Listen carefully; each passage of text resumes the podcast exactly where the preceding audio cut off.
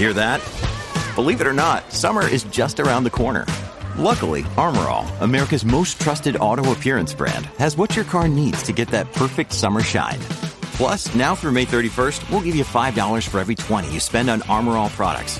That means car wash pods, protectant, tire shine, you name it. Find out how to get your $5 rebate at armorall.com. Armorall, less work, more clean. Terms apply.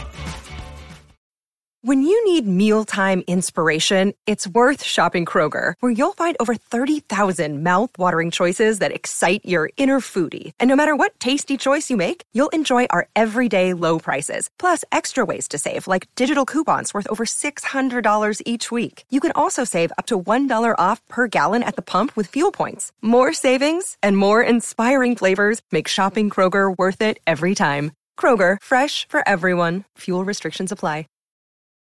From sponsoring cultural events to partnering on community projects, creating youth programs to supporting first responders, at MidAmerican Energy, caring about our community goes beyond keeping the lights on. It's about being obsessively relentlessly at your service. Learn more at midamericanenergy.com slash social.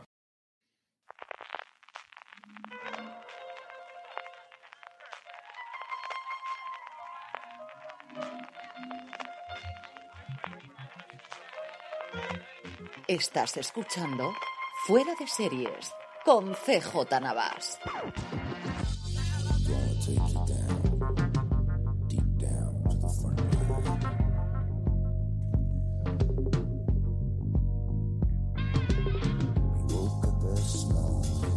Desde que ya hace bastante calor en Alicante, California, estás escuchando streaming de Fuera de Series, el programa que semana a semana te trae todas las noticias, comentarios y curiosidades del mundo de la serie de televisión.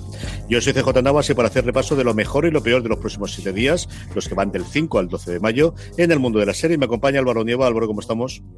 Muy bien, estoy muy contento en general.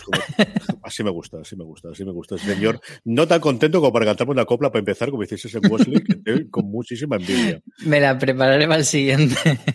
Momento cumbre, de verdad, de las ondas hercianas y de los mundos podcasteriles. Si no habéis escuchado Wesley, que no sé a qué esperáis, de, de, verdad, acercaros al menos, aunque sea al principio. Y luego queréis todo el resto de la hora que hablan entre Marichu, Aloña y Álvaro un montón de series que tendrían que venir este mayo. De eso también vamos a hablar hoy. Vamos a hablar de todas las noticias de la semana de todas las críticas de las series de recientes estrenos. Tendremos, evidentemente, la agenda de los estrenos de los próximos siete días. Tendremos nuestros Power Rankings. Hablaremos finalmente y responderemos a todas las preguntas que nos hacéis, las que nos habéis hecho llegar durante la semana y la que nos estéis haciendo en directo, cuando os veis a través de twitch.tv barra fuera de series todos los miércoles a las tres y media. Pero antes, permitidme que dé las gracias a nuestro patrocinador de esta semana, que es La Mentira, las nuevas series de Cosmo que se estrena el próximo martes 11 de mayo a las diez y media. ¿Qué harías por sacar a la luz a la verdad?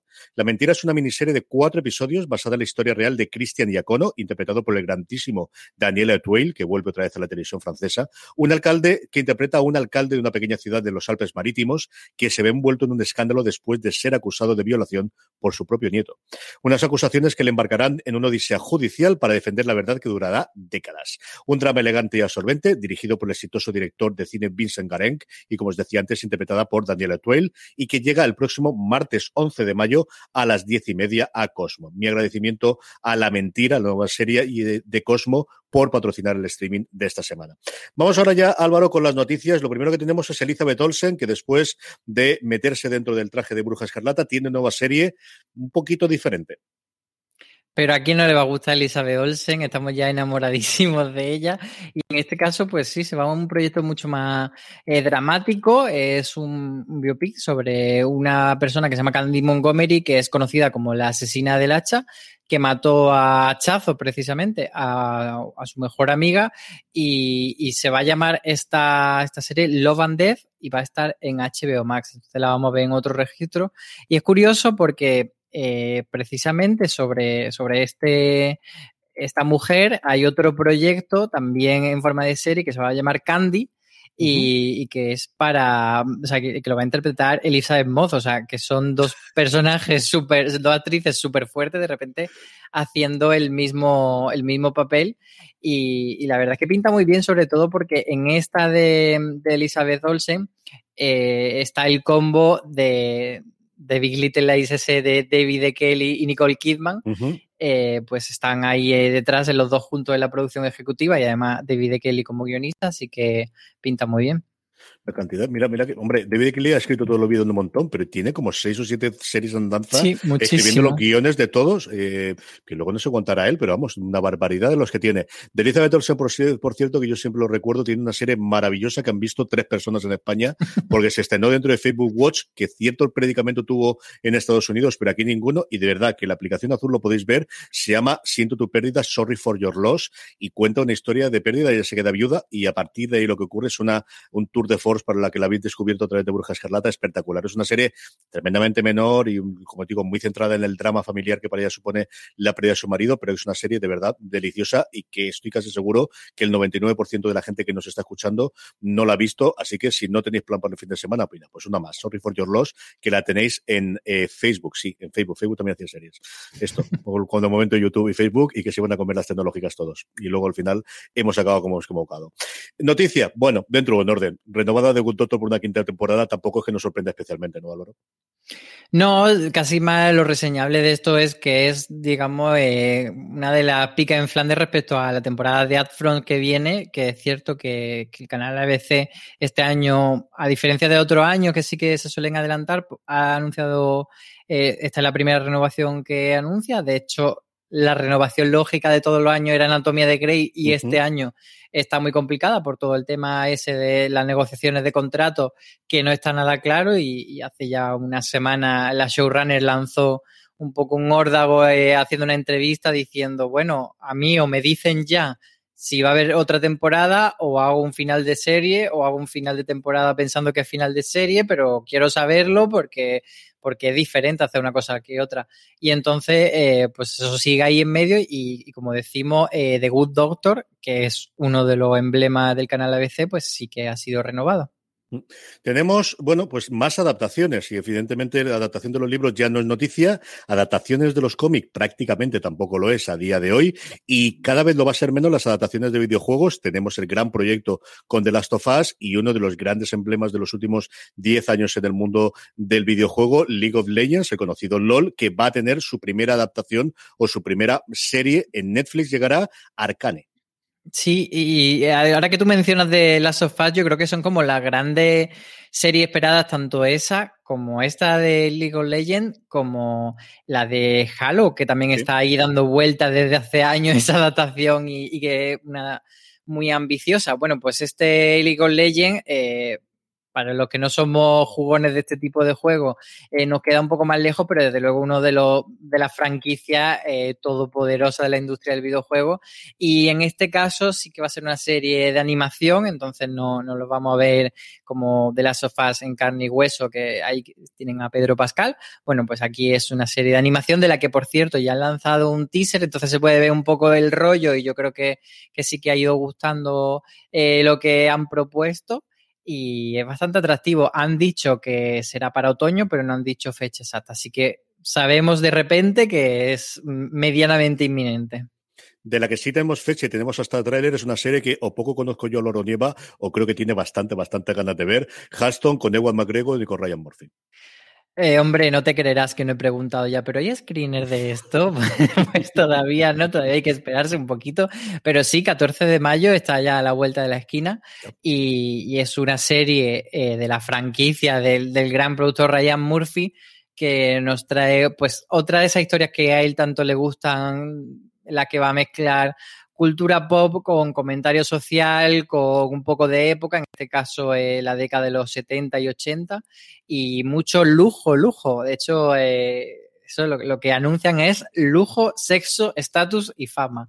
Pues ahí, ahí parece que, nos llama la atención este Halsok, que es eh, pues un biopic de, de, un, de un diseñador muy famoso neoyorquino. Y, y, es que, pues eso, vamos a ver también a mucha gente Em, famosa interpretada, pues eh, por ejemplo, Crista Rodríguez está haciendo de Laisa Minelli, pues eso es, vamos a ver a, mucha gente em, en estas recreaciones tan interesantes que, tanto nos han gustado en otra serie de Ryan Murphy. Totalmente marca de la casa, muy a favor de ese lema de cuatro palabras, sí señor. Así es como se vende una serie y lo demás son tonterías. Por último, volvemos otra vez al gigante rojo. Netflix anunciaba su nueva superproducción con los creadores de Dark. Se va a llamar 1899. Va a tener un reparto internacional en el que la participación patria corre a cargo de Miguel Benardo. Sí, es una serie así como pues, pues lo que podemos esperar, una serie eh, de, la gente de Dark y la, gracia para los españoles es que está Miguel Verdanteo, que es eh, uno de los actores de Élite, que además es de los que más se está prodigando porque en esta generación de Élite, no sé si a ti también te lo parece, como hay mucha diferencia entre, entre los que están eh, de cabeza de cartel de otros proyectos, los que están de secundario, por ejemplo, me llama la atención que Álvaro Rico está haciendo muchas series, pero con muchos papeles secundarios, mm. y luego otros que no han hecho nada más que, que Elite. Entonces, una generación bastante irregular en, eh, ese sentido. Y, nada, bueno, pues es la serie esta 1899 sobre un barco de inmigrantes. Em, que va a haber en ese viaje que hacen, es un gran barco y hay un giro inesperado que según dice la sinopsis, pues convierte en una pesadilla eh, la travesía. Entonces se espera pues que haya mucho misterio, mucho secreto y muchas cosas turbias que, a ver si lo... Yo tengo mucha curiosidad porque la verdad es que Dark ha sido una serie que quizá no ha sido masiva, pero sí que le ha gustado a mucha gente. Entonces, a ver qué tal, si, si son capaces de, de mantener ese estatus los creadores. Yo aquí dos cositas. Uno solo lo decía Miguel eh, evidentemente, dejando aparte el huracán y este expósito, ¿no? Que eso es otro universo o otra galaxia totalmente distinta. Yo creo que es la persona que más clara tiene el, recorrido y que va haciendo, y yo creo que es alguien que en el futuro puede prometer muchas cosas. Y luego una curiosidad sobre esta serie que he estado leyendo y escuchando en los últimos tiempos, y es que era una serie que se iba a rodar internacionalmente, y parte de eso es la razón por la cual tenía este eco tan internacional. Con la pandemia no ha sido posible, y lo que han hecho es en Alemania construir un mm, decorado, no un decorado, eh, un estudio similar al que si habéis visto cómo se roda de Mandalorian, que en el fondo lo que tiene es un proyector de vídeo en el que se proyectan imágenes de vídeo y los actores, en vez de interpretar con una pantalla verde, están viendo de alguna forma lo que nosotros estamos viendo de ambientes. Eso mismo se va a utilizar este 1899. Lo que han hecho es mandar equipos remotos con la pandemia a rodar esos parajes que ellos querían haber rodado y van a utilizarlo en la primera de Bolt, es como se llama en, en la que utilizan de Mandalorian. Hay un episodio, creo que es el tercer o el quinto de, del making of de la primera temporada de Mandalorian que lo enseña, que es espectacular. Y hay ya uno que se ha gastado la pasta Netflix en hacerlo en Alemania, en una de las cosas que promete que más se va a utilizar en la producción audiovisual en los próximos años. Así que, ¿qué ocurre con, con este 1899? Y como decía Álvaro, eh, al final Dark ha tenido fans muy fans, se da más vista o menos vista, pero la gente que era muy fan era absolutamente devota de la serie de Netflix. De las noticias pasamos a las críticas, un montón. La primera que teníamos ellos es El cuento de la criada. Se adelantó unos días el estreno de su cuarta temporada y tenemos ya la crítica en fuera de series. La hacía Raquel Pérez y aparte de, bueno, pues comentar un poco la jugada que como siempre en streaming no entramos en spoilers, sí que eh, me parece muy interesante que hacía también eh, una reflexión que luego a posteriori he ido escuchando bastante eh, en redes y en otros medios y es eh, bueno, pues si el cuento de la criada eh, ha ido demasiado lento en el avance de su trama y durante mucho tiempo todos esperábamos que pasasen ciertas cosas, eh, cierto avance respecto a la trama de Jung que nunca han llegado y entonces se haya estancado la serie en esa sensación de, bueno, estamos viendo cosas que a lo mejor teníamos que haber visto hace dos temporadas. Estamos concediéndole más tiempo del que le habríamos concedido a otra serie si no nos hubiese gustado, por ejemplo, tanto esa primera temporada. Entonces me parece interesante y sobre todo ver eh, cómo se resuelve eso de cara a, si esta temporada realmente la temporada de decir, vale, por fin han hecho lo que tenían que hacer y ya eh, nos confirmamos que nos quedamos o si realmente ya el hastío le llega a la gente para siempre y se convierte en un Walking Dead. Pasan cosas, eso se lo puedo decir, que pasan cosas, pasan cosas. De aquí, donde también pasan cosas es en El Inocente, el estreno español de la semana pasada de Netflix, que tenemos la crítica también en fueradeseries.com. Sí, la crítica la hacía Beatriz Martínez, que además estuvo haciendo las entrevistas con Mario Casas y con Oriol, el, director, con Oriol Paulo, y, bueno, pues eh, ha publicado todo, todo ese contenido y ella, la verdad es que le ha gustado bastante la serie porque mm, bueno, comenta en su crítica eh, cómo se nota la mano de Oriol Paulo y de, de toda esa, todo eso que hemos visto en el cuerpo, en contratiempo, cómo ese uso del thriller se ve también aquí en El Inocente. Y, y, bueno, lo que, lo que destaca es sobre todo eso que es una serie que, aunque al principio te descoloca un poco ese pues es esa forma que tiene de presentarte en cada episodio un personaje distinto, un punto de vista, que al final te acaban encajando las piezas y que te acaba atrapando. Entonces, eh, parece que, que, sí que ha quedado muy, muy contenta y además del Inocente, por cierto, va a haber un review de temporada completa de Maricho Lazábal y Beatriz Martínez, así que lo podréis escuchar aquí en, en la cadena de podcast. Sí, señor, lo tenéis disponible ya allí donde se esté escuchando. Lo, lo Está ya, ¿no? Sí, lo colgamos ayer cuando estéis escuchando streaming en, en reproductor de podcast. Si está viendo en directo, lo tenéis ya colgado en, en, en, nuestra cadena de podcast y de los vídeos de las entrevistas también lo tenéis por redes sociales y poco a poco lo iremos subiendo a YouTube a lo largo de la semana. Damos el salto a Apple TV Plus. Su gran estreno era La Costa de los Mosquitos, un drama encabezado por Justin Theroux, la nueva adaptación de la novela que ya tuvo en su momento el, el, su adaptación cinematográfica con Harrison Ford. Y al final, bueno, pues eh, tenemos el gran estreno, como os decía, de la plataforma de la manzana de esta semana. Sí, pero eh, fíjate que ha dejado un poco tibia a María Arias, que ha sido la encargada de hacer la crítica, y, y, yo creo que un poco tónica general, no ha, no ha sido una serie que de repente todo el mundo diga es una maravilla, tampoco ha tenido críticas terribles, pero bueno, por ejemplo, Maríajo destacaba que, los, dos primeros episodios, que eran los que se estrenaron y con los que hizo la crítica, que eran bastante irregulares, que tenía como cosas que le resultaban bastante interesantes, pero otras bastante aburridas, y destacaba que, bueno, al final la serie, para quien no lo sepa, es eh, una serie sobre una familia estadounidense que viaja a México como huyendo, eh, una familia encabezada por el personaje de Justin Theroux, y, y la cosa es que no se sabe exactamente eh, por qué huyen o en contra de quién están jugando, y, y eso pues decía Mariajo que era uno de los problemas que tenía la serie, que que se, como que, que dejaban, eh, pues eso, que esperaban que la gente eh, comprase la idea de no saberlo y siguiese adelante, pero claro que eso también pues tiene la cosa de que puedes decir, bueno, pues si no me lo cuentas me aburro porque no sé por qué está esta gente huyendo. Entonces, bueno, pues ese era uno de los problemas de esta serie. Sí, lo más interesante me parece el personaje de Melissa George que hace de la, de la mujer del personaje de Terox, que al final es el protagonista y es por culpa del cual, de alguna forma, esta familia tiene que, que emigrar. De, una forma como también ocurría en la novela y la película, aunque luego hay muchas de, de cosas en las que se toman paraderos distintos de los que se tomaba la novela, precisamente escrita por el tío de, de Justin Terox también.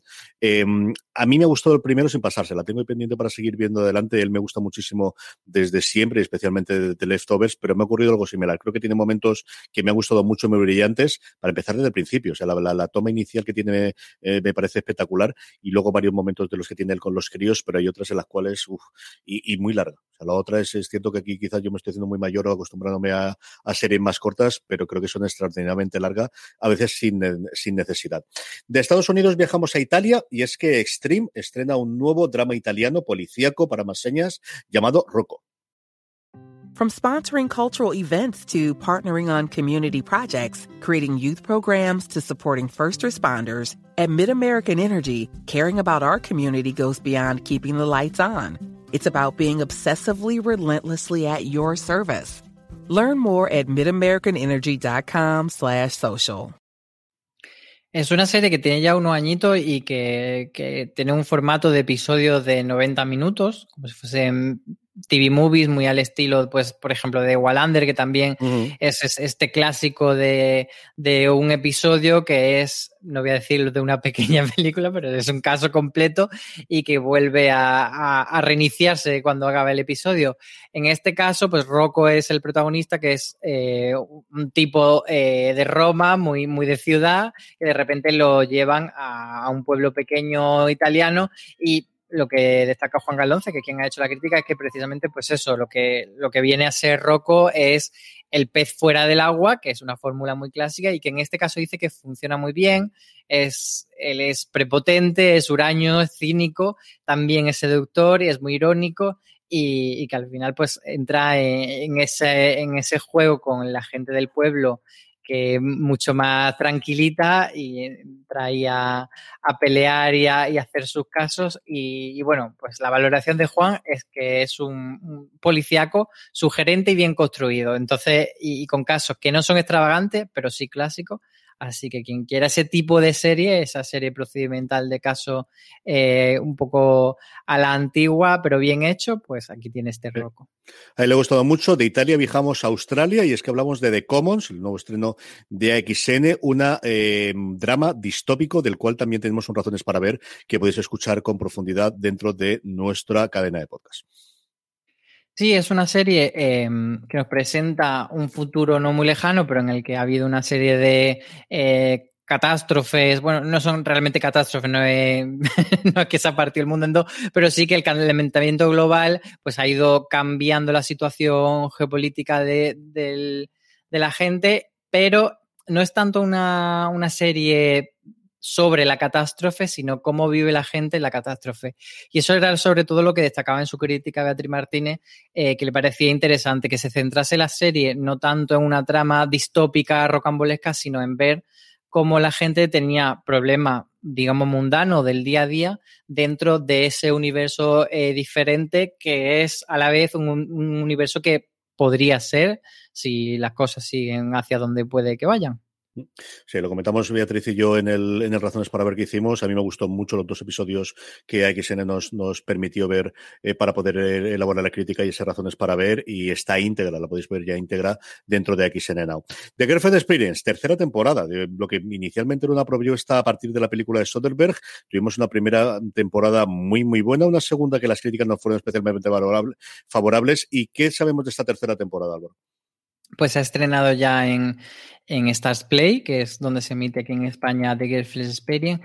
Y, y, bueno, es una temporada eh, que Aloña dice que es muy diferente a las dos anteriores, porque apuesta más por menos por el sexo, más por la tecnología. Es una, eh, como sabéis, es una serie que es una antología que cada temporada independiente, así que si os queréis lanzar directamente a ver esta tercera temporada lo podéis hacer sin ningún problema. Tenéis a, Julia Goldani de, de Affair como protagonista y bueno, ella tiene, Aloña, bastante buenas sensaciones con, con todo esto de, con este arranque de, de, la serie. La prota es una neurocientífica eh, que trabaja en una startup y por la noche es Score. Entonces eh, va haciendo como un nexo entre, entre estos dos universos. Que además hace poco tuvimos otra serie también que mezclaba eh, mafia y startup. Y esta mezcla startup y score. Me hace mucha gracia como de repente el universo startup está relacionado con todo lo turbio. Pues nada, eso, que, que, sí que señala que no es ese tipo de, de, serie que fue la primera temporada, que es muy diferente, pero bueno, quizá es lo que hace falta en este tipo de ficciones, que, sea un revulsivo y que te cuenten cosas diferentes. También llega a su tercera temporada, y en este caso última, Pose, que se acaba de estrenar después de, darnos esas alegrías a sus dos temporadas. ¿Qué sabemos de esta tercera, Álvaro? Pues que efectivamente es la última temporada, que por delante tenemos probablemente bastante alegría, pero también mucho llanto.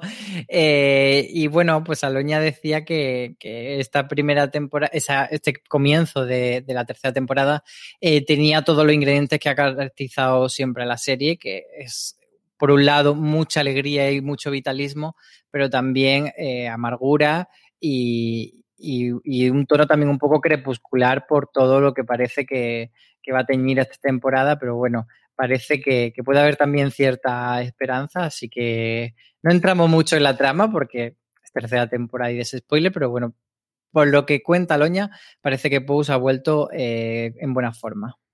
Dos cositas más nos quedan. La primera es que viene El Lobo, la serie danesa en Movistar Plus, que eh, Alberto Non García nos comentaba que nos puede dar esta, mm, bueno, mm, serie diferente en cuatro episodios sobre eh, mm, la violencia doméstica.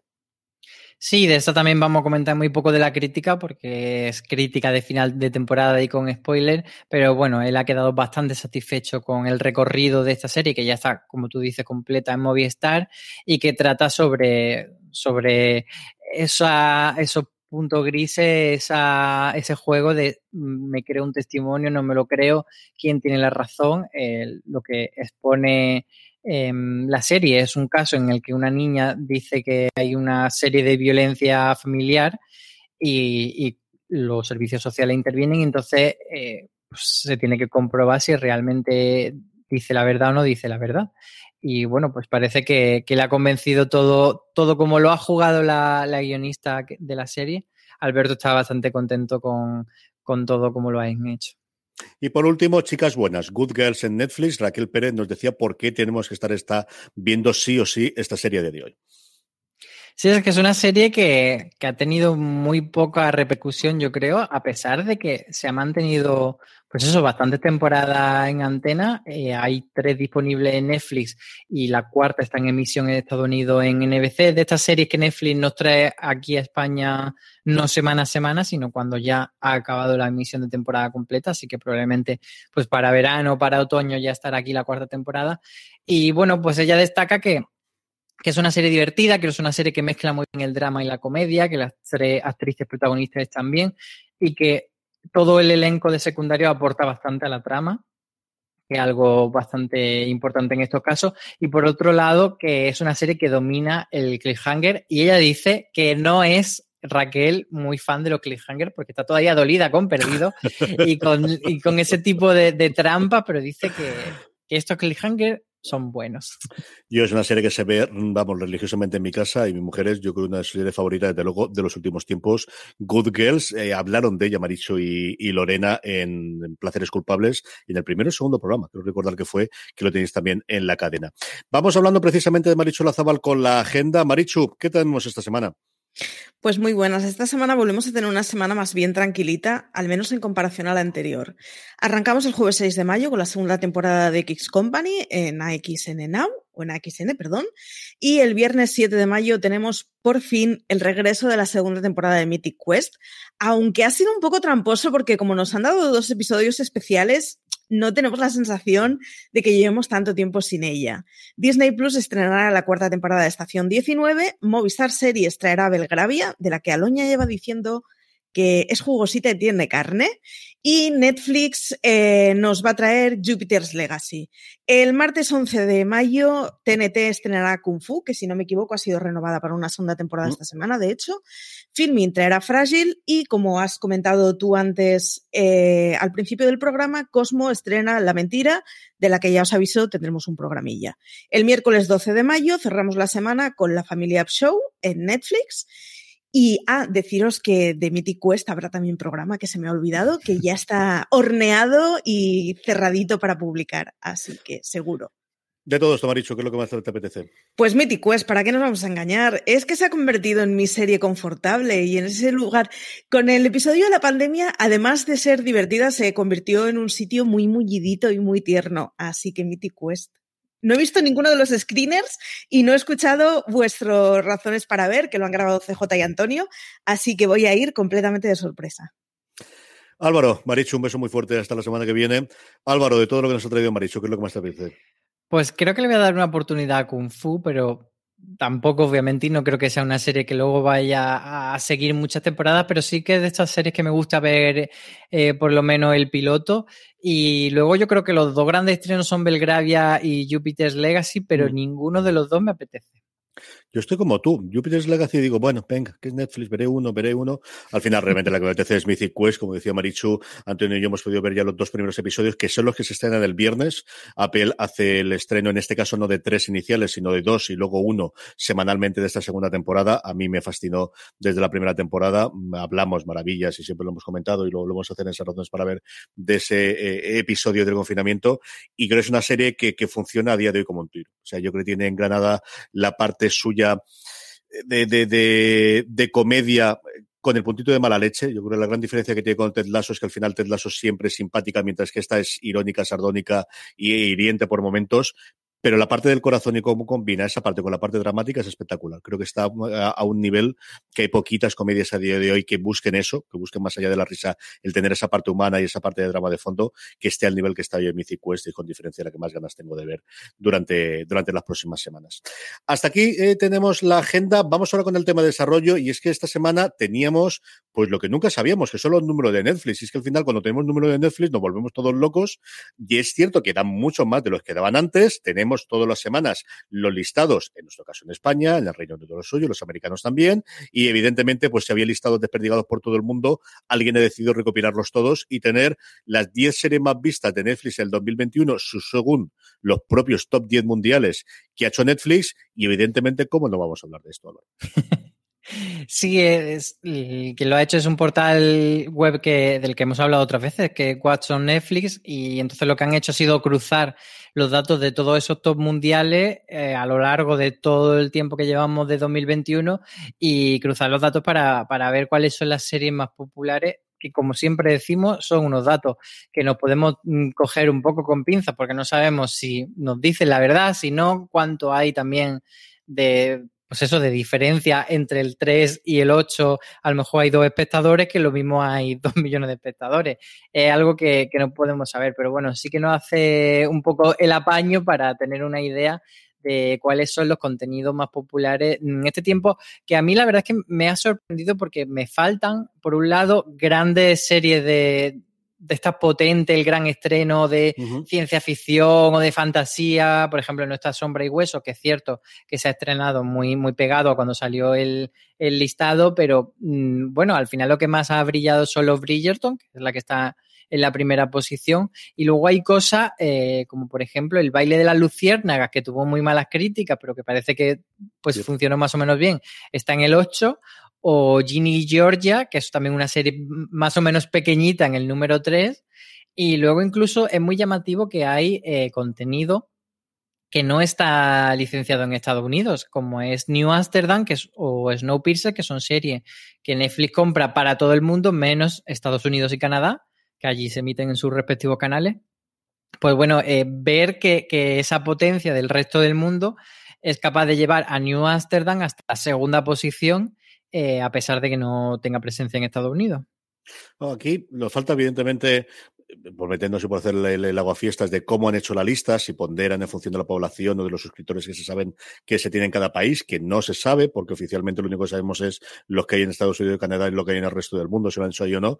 Pero sorprende, como decía Álvaro, el, hecho de tener a New Amsterdam en el número dos, ¿no? Es una cosa, y, lo sabemos porque aquí en España se ha visto un montón y porque la hemos visto un montón de veces ahí, pero no deja de sorprender. Y luego, para mí, de luego lo otro un fenómeno es quién mató a Sara, que al final ha sido un fenómeno latinoamericano de origen, pero aquí en España estado, yo creo que no menos de mes y medio en el top 1 hace mm, dos o tres meses, ¿no, Álvaro?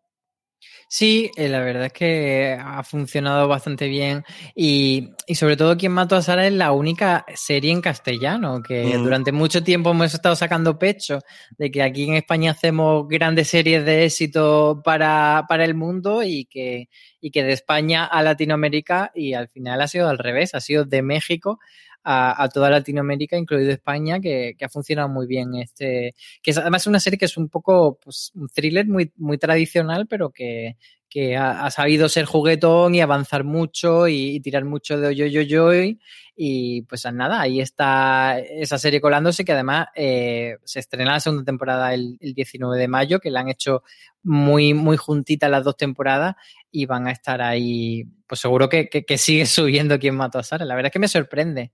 Mm, sí, yo creo que rodaron, igual que Lupin, por ejemplo, que también está en el puesto número 4, que se han rodado todos de repente, y Netflix está haciendo, pues todavía no entra en el ánimo de estrenar episodios todas las semanas, pero sí está cada vez más lo de separar las temporadas en dos partes y de esa forma que no pase tanto tiempo hasta que se estrene la siguiente. En fin, una cosa curiosa de lista, los Bridgerton, New Amsterdam, Ginny Georgia, Lupin, quien mató a Sara detrás de sus ojos, que al final tuvo ese fenómeno con, con la miniserie, Snowpiercer, El Valle de las Luciérnagas, Destino, la saga Wings, es, no que me sorprenda, pero es cierto que quizá la que peores críticas he visto, y Riverdale, que vamos, aguanta ahí contra viento y marea después de tantísimos años que Riverdale esté tan, tan, tan alto.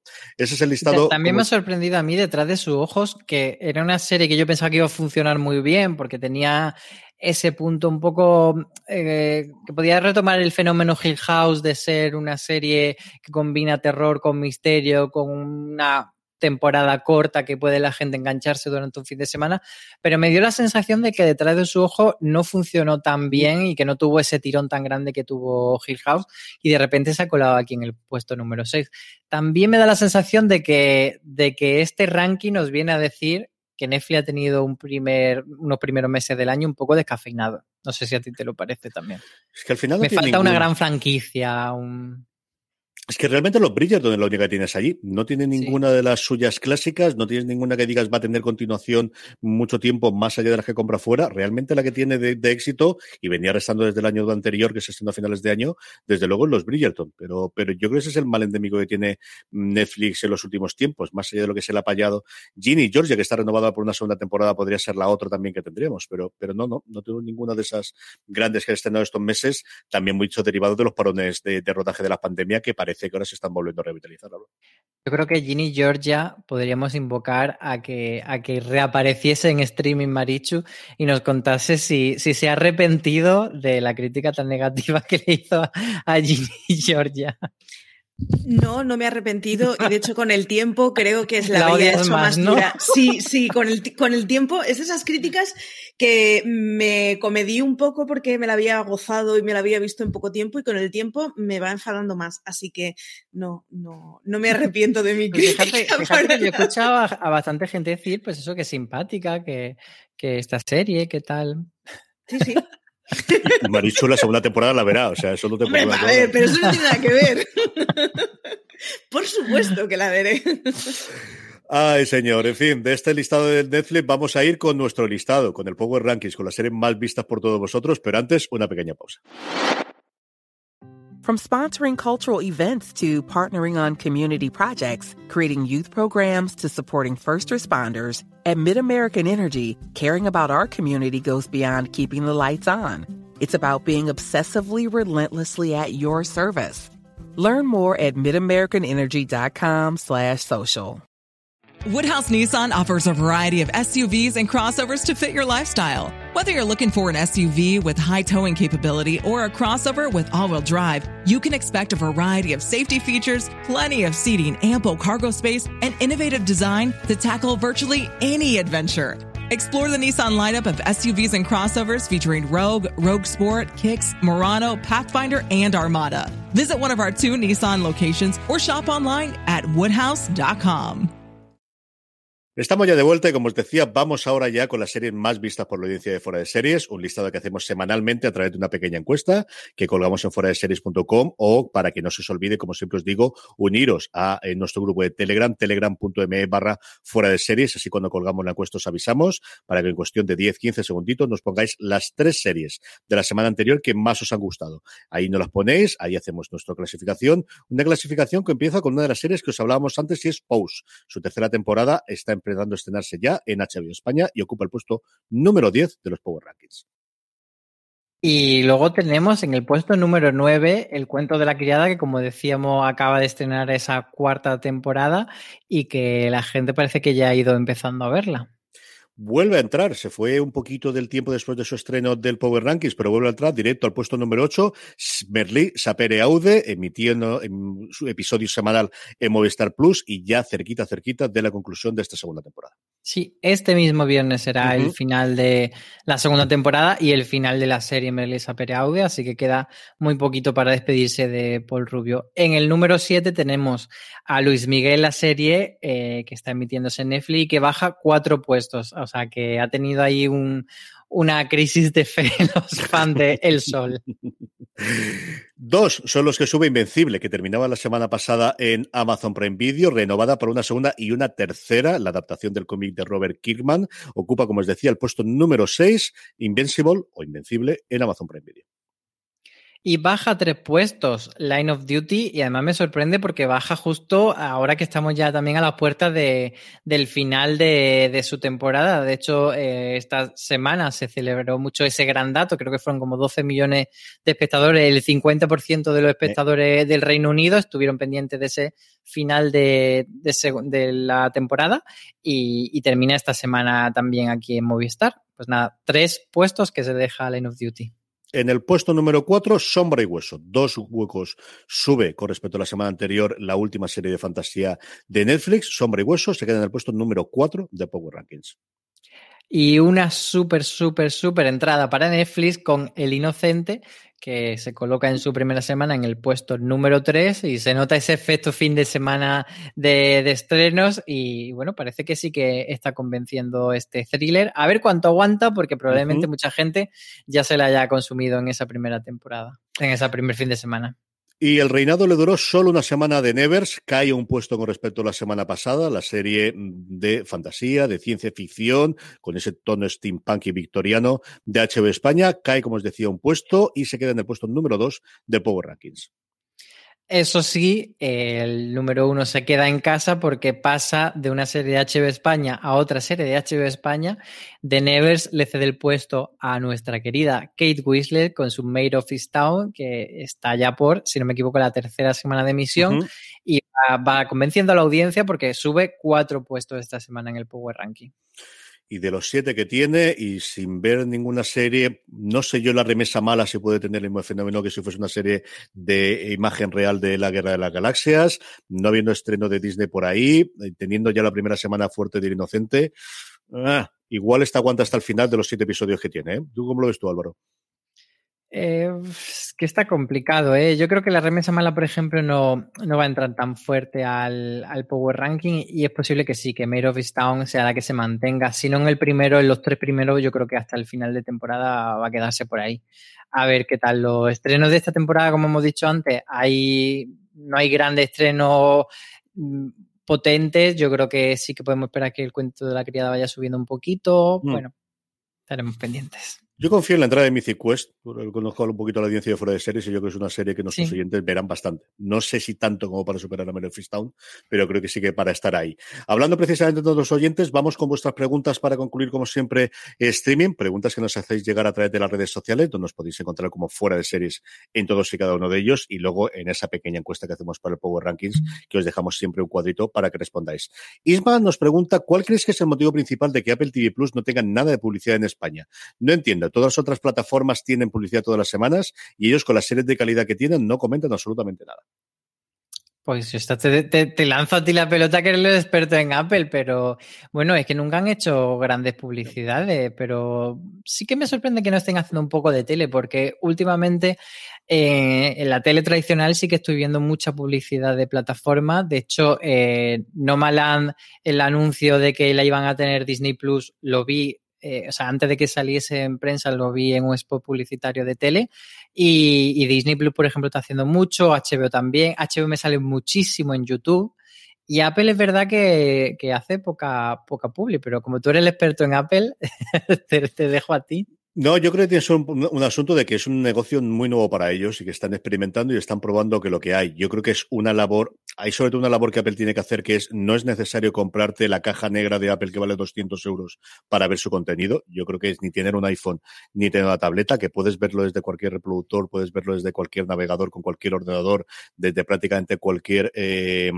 eh, televisión moderna de los últimos dos años, sea Sony o sea LG, tiene la aplicación o desde cualquier eh, consola de última generación, que es una cosa que cuando tienen las conferencias ellos sí lo cuentan, pero yo creo que a pie de la calle, algo parecido a lo que podía ocurrir, creo que día y menos, pero hace dos años con Amazon Prime Video, que la gente tenía Amazon Prime y no sabía que podía ver las series, yo creo que algo similar le ocurre a Apple. Yo creo que están en ese proceso de Apple tiene un serio problema y es que son terriblemente americanocéntricos. Todas las compañías yankees lo son, pero Apple más todavía. Y, más que americanocéntricos es de, de, Silicon Valley y de Cupertino. Es decir, existe Cupertino, luego una cosa alrededor extraña que de vez en cuando vota muy raro que es Estados Unidos y luego gente a la que vendemos cosas fuera que está en el resto del mundo. Y yo creo que esa parte la van haciendo poco a poco, pero ocurre con todo. Ocurre con ello, ocurre con los podcasts, ocurre con prácticamente todas las patas que ellos tienen a nivel de, de comunicación y que no son tantos. ¿eh? O sea, Apple son mucha gente trabajando a nivel de ingeniería son mucha gente cuando tú vas a un Apple Store y ves allí, pero cuando mmm, conoces cuántos son los equipos que tienes en los equ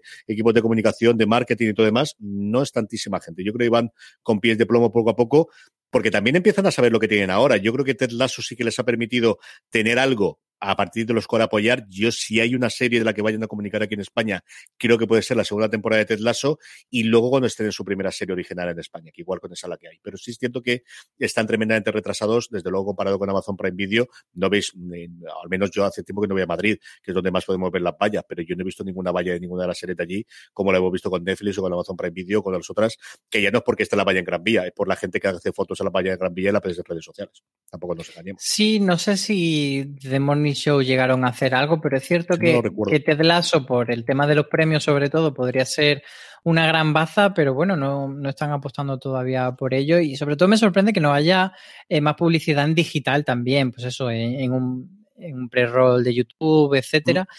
Mm, a ver lo que pasa. E, es cierto, yo tengo que puntualizar respecto a lo que tú dices, que parece que, que, que en cualquier dispositivo lo puede usar. Bueno, eh, las teles muy modernas sí, pero por ejemplo yo tengo una tele, pues tendrá a lo mejor 3, 4 años y no te deja conectarte. O sea que yo creo que también ahí puede que estén esperando a que, a que sea más accesible para hacer ese tipo de publicidad mainstream y, y que al final sea... Pero es que quizás no es lo que tienen ellos en mente, que sea una plataforma mainstream y, quieren mantenerse en ese, en ese mercado de, de su gente más, más fiel. No, yo creo que eso lo cambiaron. ¿eh? Yo creo que eso, si no, no estarían en otras televisiones, si no, no estarían en Android, si no, no tendrían navegador.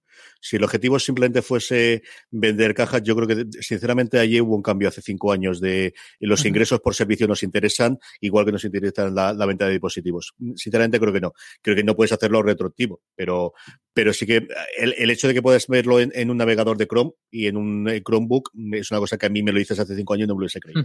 Mm, y yo creo que esa parte sí. Evidentemente en la tele, pues si es una Smart TV antigua, pues no puedes tener la aplicación por la razón que ellos ya se han considerado que ahí yo creo que sí que tienen, eh, yo creo que hay dos modelos, ¿no? O lo ves solamente lo tuyo o lo ves en absolutamente todo como Netflix. Y esto es un, a día de hoy, un medio camino que poco a poco lo van arreglando técnicamente, pero, pero que quizás se les está quedando un poquito más atrás. Cristina Maqueda nos dice, nos da las gracias primero, dice que increíble trabajo y ¿creéis que muchas series que no llegan a España como Clarice o de Neighborhood no lo hacen por el doblaje? Que si llegasen en, versión original eh, subtitulada en español sería más rentable. Muchas gracias por vuestro curro. No, yo creo que es un tema simplemente de derechos y de que por la razón que sea, estas dos en concreto que decía ella y alguna más de los estrenos del último año, está tardando un montón en llegar a España, Álvaro. Sí, y sobre todo pasa, lo hemos comentado otra vez, con la serie de las network americanas. Al final, eh, las grandes de cable tienen acuerdo como más generales, más marcos, pues por ejemplo Showtime lo tiene con Movistar y, es verdad que por ejemplo CBS All Access, que ahora es Paramount Plus, hasta ahora había vendido prácticamente casi todo, Hulu también y ahora Hulu de repente se va todo para Disney Plus, pero sí que la, network que durante hace una década era las que partían la pana, pues eh, se han quedado ahí un poco que, no, le, no tienen a quién venderle, eh, salvo ciertos acuerdos también que hacen eh, acuerdos internacionales. Por ejemplo, que hablábamos antes de New Amsterdam, que es una serie que le venden a Netflix y se la venden para todo el mundo.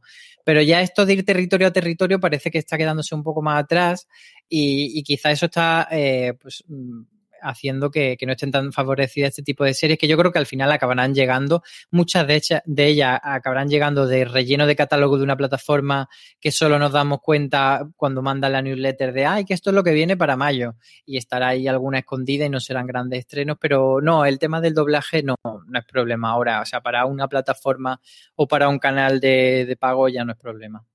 No, totalmente. Cuando es porque, porque no sé ahí y, ahí depende de quién tenga los derechos. Tradicionalmente era la productora que no estaba junto con la que la emitía en Estados Unidos. A día de hoy cada vez hay más integración, quitando Sony, que no tiene una cadena directamente en la que emitir. Y es el tema de los derechos. Por ejemplo, Hugo Pin nos dice, ¿por qué no podemos ver para San Recreation en España? Que al final me toca buscarla la forma para poder verla, que en Netflix, eh, cambio en Netflix en Reino Unido sí que está. Y es que es lo mismo, es que hay derechos y ya no es ni siquiera, en este caso, por ejemplo, es que Netflix tiene los derechos para para Parks and Recreations en el Reino Unido y aquí estuvo durante mucho tiempo en Amazon y es posible que la hayan quitado ahora. La verdad es que no lo recuerdo ahora mismo, Álvaro. Sí, estuvo un tiempo en Amazon y la quitaron y, son de esas series que van entrando y saliendo. Al final son series que ellos tienen que licenciar y que tienen que pagar los derechos durante un tiempo y lo pagan para X años cuando se acaben los derechos. Renuevan uno en función pues, de lo que les funcionan y de si ven que le aporta eh, buena imagen al catálogo y visionado, etcétera, y pues ahora mismo se ha quedado en el limbo. Y la verdad es que es una cosa curiosa porque eh, cuando empezaron a llegar las plataformas pensábamos que teníamos que tirar todos los DV de la basura y que ya lo íbamos a tener todo online, y, no. Eh, esta situación, o sea, yo, yo antes pensaba, bueno, a lo mejor no estará en la plataforma que yo tenga, pero estará en alguna plataforma. Mm. Pero esta situación de que series bastante populares no estén en ninguna plataforma, la verdad es que me deja bastante loco. Es una cosa rarísima, rarísima. La última pregunta nos la llega desde PJ Clean, dice, he leído en alguna web de Estados Unidos que se vuelve a poner en marcha el proyecto de plataforma de streaming de IMDB, la famosa base de datos con toda la información sobre audiovisual. ¿Qué sabéis de esto? Y seguimos siendo muy guapos, lo cual siempre es de agradecer. Pues tienen varias series en cartera, entre ellos uno de los, de los grandes proyectos es tener la nueva serie de Mike Shure, mm. que, es el creador de, de Parks and Recreation, eh, eh, que precisamente hablábamos de ella y, de muchas otras series, y es uno de los grandes de comedia. Y, es curioso este proyecto de plataforma de IMDB que se llama IMDB TV, eh, porque, bueno, han estado dando bastantes vueltas. para quien no lo sepa, IMDB o Internet Movie Database eh, pertenece a Amazon y entonces al final es como tener la misma empresa, dos plataformas de vídeo, que no se sabe exactamente muy bien eh, cuáles, eh, cómo van a ser complementarias, qué ofrece una y cuál es la estrategia para la otra. Y, va a haber que ir viendo cuando ya vayan empezando a salir estas series, porque tienen bastante anunciadas, pero todavía no se han puesto ya a hacer esa estrategia de decir, venga, lanzamos y este es nuestro modelo, esta es nuestra interfaz. Se dijo durante un tiempo que querían hacer un poco como Pico, de esto que sea freemium, que sea con anunciantes, pero yo no lo acabo de ver todavía la patita como la va a asomar.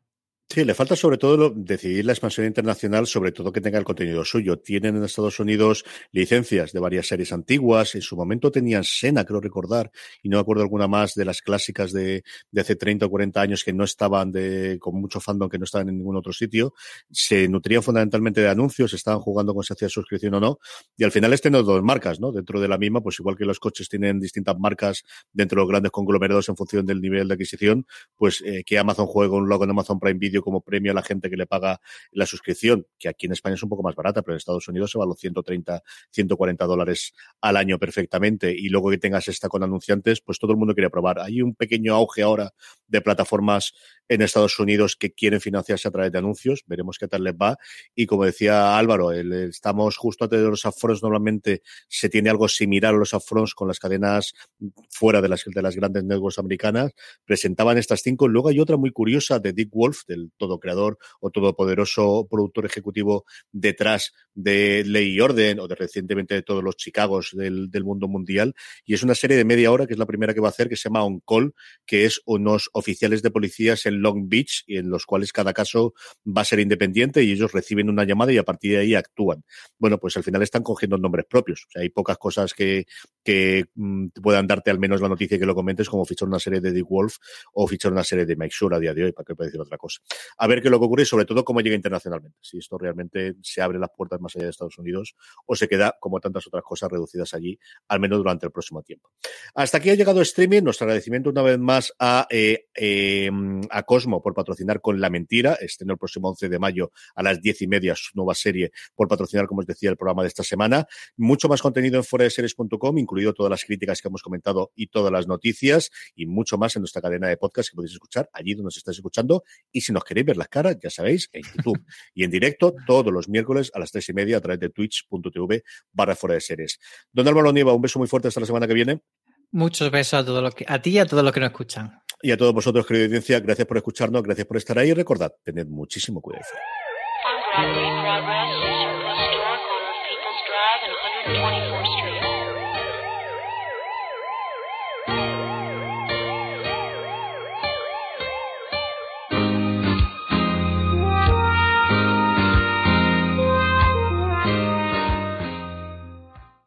Woodhouse Nissan offers a variety of SUVs and crossovers to fit your lifestyle. Whether you're looking for an SUV with high towing capability or a crossover with all wheel drive, you can expect a variety of safety features, plenty of seating, ample cargo space, and innovative design to tackle virtually any adventure. Explore the Nissan lineup of SUVs and crossovers featuring Rogue, Rogue Sport, Kicks, Murano, Pathfinder, and Armada. Visit one of our two Nissan locations or shop online at woodhouse.com.